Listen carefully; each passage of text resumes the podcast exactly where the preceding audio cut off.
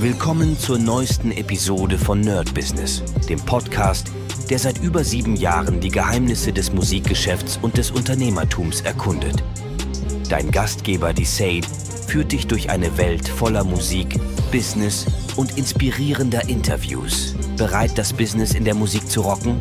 Lass uns eintauchen. Hallo und herzlich willkommen zu einer brandneuen Folge vom Nerd Business mit Medisat. Und heutiges Thema ist der Mindset-Milliardär. Wir hatten, glaube ich, schon mal, und das ist lange, lange her, deswegen erinnere ich mich nicht so hundertprozentig dran, das Thema Mindset-Millionär, glaube ich.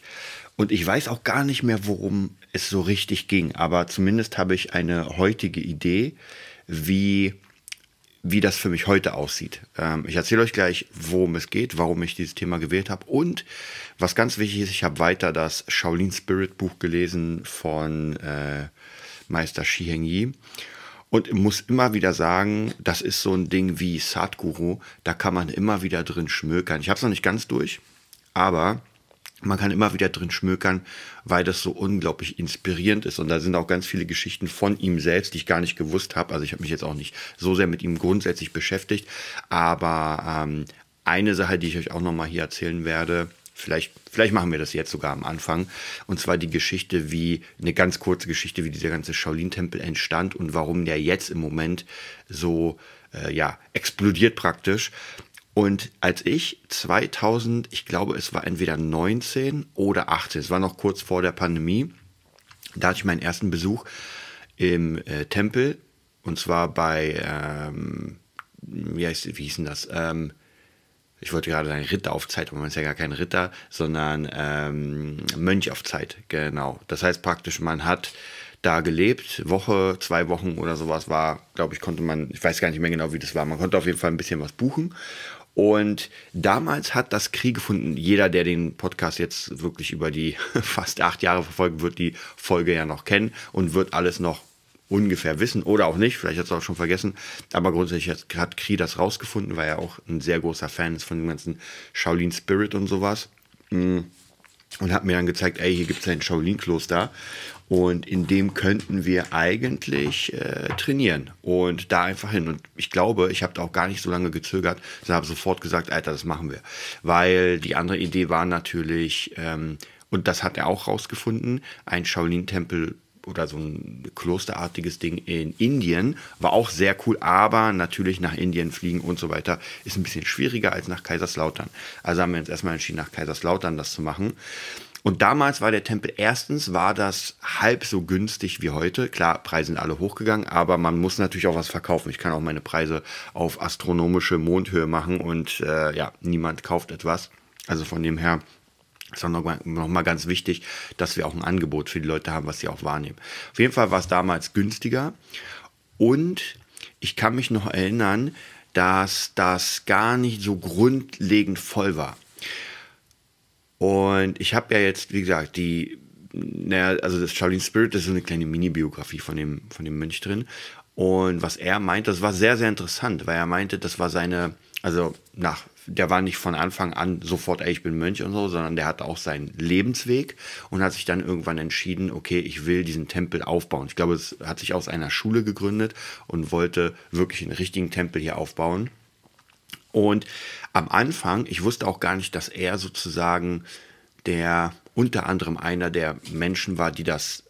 Ich, ich dachte, er wäre Teil des Ganzen und der Abt wäre der Oberguru, sage ich mal. Aber so ist es nicht. Er ist wirklich ein sehr, sehr krasser Teil und hat das Ganze mitfinanziert und so weiter. Also natürlich mit mehreren, aber grundsätzlich. Und das war sehr, sehr interessant, weil er meinte, dass gerade zu Anfang nichts lief kaum Leute da waren. Manchmal waren die Kurse voller, manchmal waren es wirklich nur eine oder zwei Personen. Also die konnten sich kaum über Wasser halten. Und äh, dann haben irgendwann die Disciples, das sind so diese Mönchsanwärter, die dann da arbeiten sozusagen oder Mönche werden wollen, haben dann alle irgendwie den Tempel verlassen. Also es war auf Messerschneide. Und er konnte das Darlehen, was ist ein riesiges ähm, riesiges Feld. Also es ist ja wirklich ein, keine Ahnung wie viel Quadratmeter, aber da ist ja ein Haus drauf, ein Wald mit dabei und so. Das ist ja wirklich, wirklich schon groß.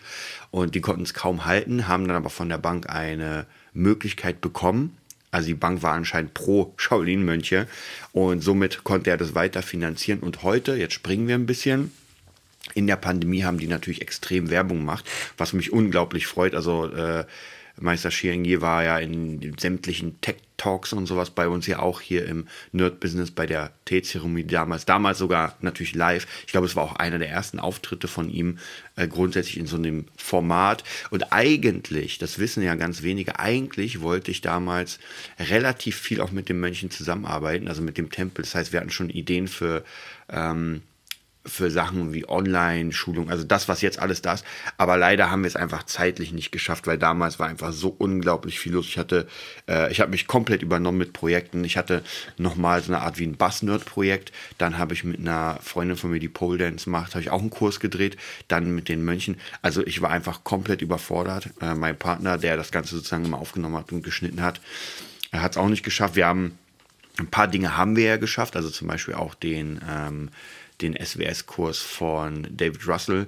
Aber das war zu dem Zeitpunkt, habe ich mich wirklich, ich habe 24 Stunden gefühlt durchgeackert und wollte noch mehr. Also ich wollte wirklich auf jeder Hochzeit tanzen, ich wollte überall dabei sein, ich hatte mega Bock und habe dann aber irgendwann wirklich gemerkt, okay, scheiße, ich kriege das einfach zeitlich nicht hin. Deswegen freut es mich trotzdem, dass die Mönche ihren Weg gefunden haben, das, was wir eigentlich machen wollten, trotzdem zu machen. Also das ist hammermäßig. Und heute wieder, ich habe ja gesagt, ein Zeitsprung, ist, das, ist der Tempel bis auf zwei Jahre ausgebucht. Also wenn man jetzt was haben will, Mönch auf Zeit oder sowas, kriegt man gar nicht. Ich weiß noch, äh, ich glaube, zweites Jahr während der Pandemie oder so wollte mein Dad mal hin. Und es war irgendwie Mitte des Jahres alles weg. Also da gab es gerade mal einen Platz, der aber auch nicht im Tempel wäre, sondern da ist zwar ein Platz gewesen, aber du hättest ähm, in einem Hotel außerhalb ähm, campieren müssen oder sowas. Also das war schon wirklich krass. Und äh, zu Recht verdient. Also man merkt, wie unglaublich viel Liebe in diesem Tempel steckt. Und das hat mich unglaublich inspiriert für, für den, also für meine Projekte. Einmal für das Produzieren und natürlich für den Berlin Music Lab. So dieses ganze große Konzept, dass ich sage, ich habe da einfach richtig, richtig Bock, ähm, das nach vorne zu bringen. Also wirklich auch aus Leidenschaft. Klar geht es natürlich hier auch um Kohle. Ich meine, ohne Kohle geht gar nichts, logischerweise. Aber grundsätzlich zu sagen, man hat hier ein geiles Studio, hier kommen krasse Leute rein, und letztens war, ich kannte sie tatsächlich nicht, aber Juju, glaube ich, hieß sie, war bei uns im Studio. Ähm, als Tim da war, hat er gesagt, ey, das war doch Juju.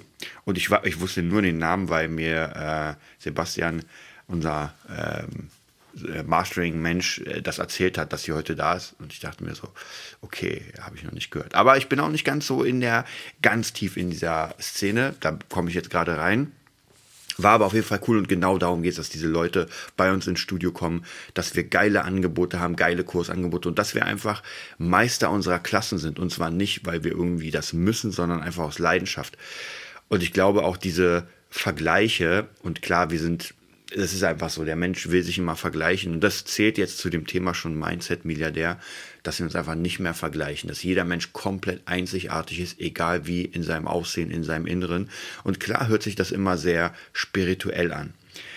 Aber ohne das geht's nicht. Und ich glaube, es gibt Menschen, die sind Mindset-Milliardäre. Ja, ich würde mich als Mindset-Millionär bezeichnen, vielleicht noch nicht Milliardär, weil das wäre das wäre tatsächlich so Leute wie der Mönch, das wären so Leute wie Sadhguru, das sind Mindset-Milliardäre. Das bedeutet, ob sie jetzt, und ich glaube nicht, dass der Mönch eine Milliarde oder sowas hat oder eine Million, aber der Typ ist einfach in sich wie soll ich sagen, geschlossen. Ich kann gar nicht sagen, beschreiben, wie es ist. Das heißt, es gibt sehr, sehr viele Menschen, und da reden wir gar nicht von Millionären, die morgens aufstehen, einfach depressiv sind, alles ist scheiße, Familie ist scheiße, Kinder scheiße, alles ist Müll.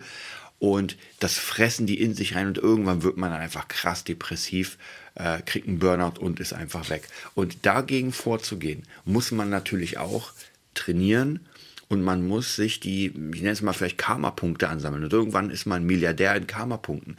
Und wenn man das hat, Millionär, Milliardär, dann kann einem nichts was antun. Dann werden Informationen, die man bekommt, hauen einen nicht komplett runter, sondern ey, das ist einfach so und ich mache weiter. Also bei mir ist es ganz krass so, ich kann es euch ja sagen, und zwar, wenn ich Steuerbriefe bekomme. Ja, weil ich weiß genau, Steuerbriefe sind irgendwelche Mahnungen, weil ich irgendwas vergessen habe oder die Steuern zahlen oder irgendwas.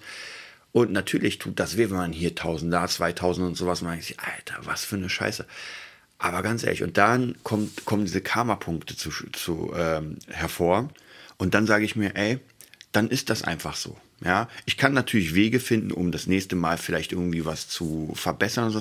Aber grundsätzlich, ey, das ist jetzt einfach eine Summe, die zahle ich und fertig und mache einfach mein Ding weiter und lasse mich davon nicht so komplett runterziehen. Das ist jetzt nur ein kleines Beispiel.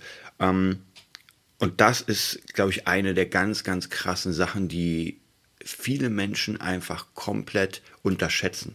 Man sieht immer nur das Äußere. Man sieht die dicken Muskeln, man sieht die dicken anderen Dingen bei Frauen. Man sieht ähm, die, die, die, die gestylten Leute, man sieht die Kleidung und so weiter. Das ist dieser ganze Außenbereich. Und das ist auch wichtig. Na klar, wenn ich aussehe wie ein Lump, dann weiß nicht, kann es sein, dass ich, dass mir gewisse Türen verschlossen sind. Aber genauso wichtig ist einfach das Innere, das aufgeräumte Innere. Und da geht es darum, das praktisch für sich zu finden, in sich zu gehen, mit sich in Dialog zu gehen und mit sich selbst einfach Pläne für das Leben zu schmieden. Und dann natürlich auch, wenn man irgendwie ähm, Zeiten hat, die ein bisschen schwieriger sind, auch in sich zu gehen und diese Zeiten mit sich zu besprechen. Ja, das wäre in Richtung Meditation, aber Meditation muss nicht unbedingt sein, ich mache die Augen zu und atme fünfmal, sondern es kann auch sein, dass ich irgendwo rausgehe, irgendwas Schönes sehe. Für jeden ist das was anderes. Ja, das kann sogar sein, natürlich in der Kampfkunst ist auch die Form Meditation. Und dann währenddessen vielleicht einfach nachdenken, zur Ruhe kommen und ganz kurz mal ähm, im Jetzt sein, ja, und nicht im, in der Zukunft, dass man oh, hier kommen die Rechnungen da, und da. Weil wenn wir zu sehr in die Zukunft denken, dann sind wir einfach tot. Ganz einfach. Ja, wenn wir umso weiter wir in die Zukunft denken, umso mehr sind wir tot. Und wenn ich, äh, ich übertreibe mal 100 Jahre in die Zukunft denke, da gibt es mich gar nicht mehr. Da brauche ich auch gar nicht daran denken. Das heißt, die Abstände, klar, man braucht einen Langzeitplan, gar keine Frage. Aber grundsätzlich leben wir im Hier und Jetzt und können auch im Hier und Jetzt Entscheidungen fällen. Äh, weil in der Zukunft wissen wir ja nicht, ob wir diese Entscheidung auch fällen oder nicht. Es kann ja sein, dass es gar nicht passiert. Also von dem her sind es so einige Sachen, die, die ich finde, durch Meditation einfach klar werden, weil man mit sich selbst ist. Ja, Meditation ist eine der, der Möglichkeiten, in sich zu finden und einfach seine Karma-Punkte aufzubauen. Und dann natürlich zum, wie schon erwähnt, zum äh, Mindset-Milliardär zu werden und durch die Welt zu gehen, ohne diese ganzen Laster mit sich zu ziehen. Natürlich werden wir nicht alles raushauen können. Und man sagt ja immer, dass die meisten Sachen aus der Kindheit kommen. Das heißt, die meisten Menschen müssen sich erstmal mit ihrer Kindheit beschäftigen. Aber grundsätzlich diese ähm, Sachen, die uns, die uns hindern. Ja, also Frage ist, warum stehen wir nicht morgens auf, fit und essen erstmal irgendwie einen Apfel, äh, trainieren und machen unsere Meditation. Ja, also was hält uns davon ab, diese guten Dinge zu machen? Was hält uns davon ab, abends irgendwas Schönes zu kochen, aber richtig geil für die Familie oder für die Freundin oder für die Ehefrau, vollkommen egal für wen, um jemandem was Schönes zu tun.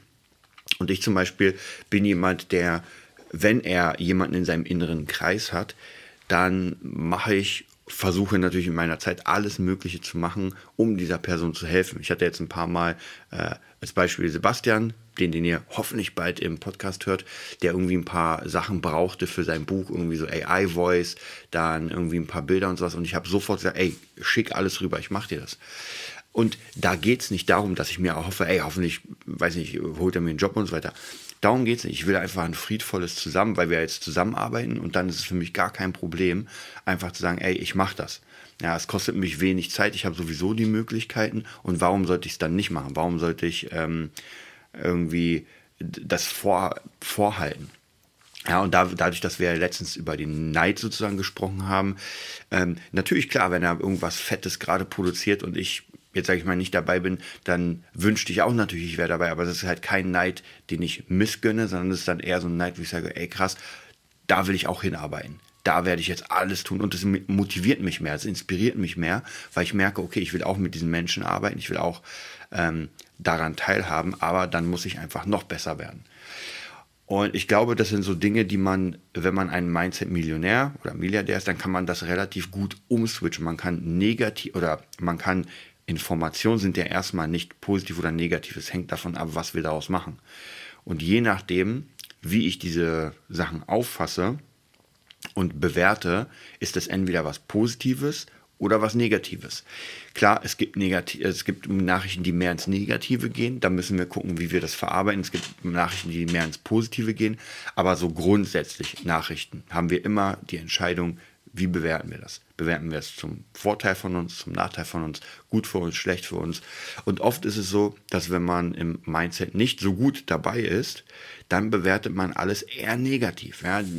Es, gibt, es gibt positive Menschen, es gibt aber auch extrem übertrieben positive Menschen. Das sind dann so die, die alles irgendwie rosa-rot sehen, aber irgendwie dann doch so eine dunkle Seite haben, weil niemand hat nur eine helle Seite. Und umso extremer man im Hellen ist, umso tiefer sind dann natürlich die dunklen Seiten. Ja, da müsst ihr mal darauf achten. Gerade wenn ihr solche Leute im Umfeld habt, die ultra positiv und so weiter, muss man mal ganz, ganz genau aufpassen.